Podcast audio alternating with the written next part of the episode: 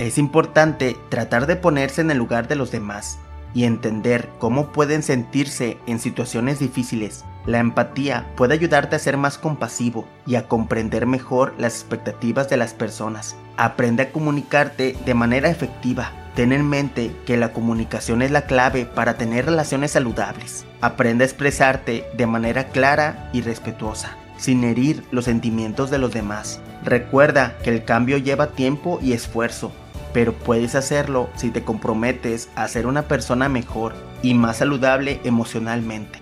Encontrar el sentido de la vida es un proceso continuo y que puede cambiar a medida que avanzas, pero lo más importante es estar abierto a nuevas experiencias y tener la voluntad de seguir creciendo y aprendiendo.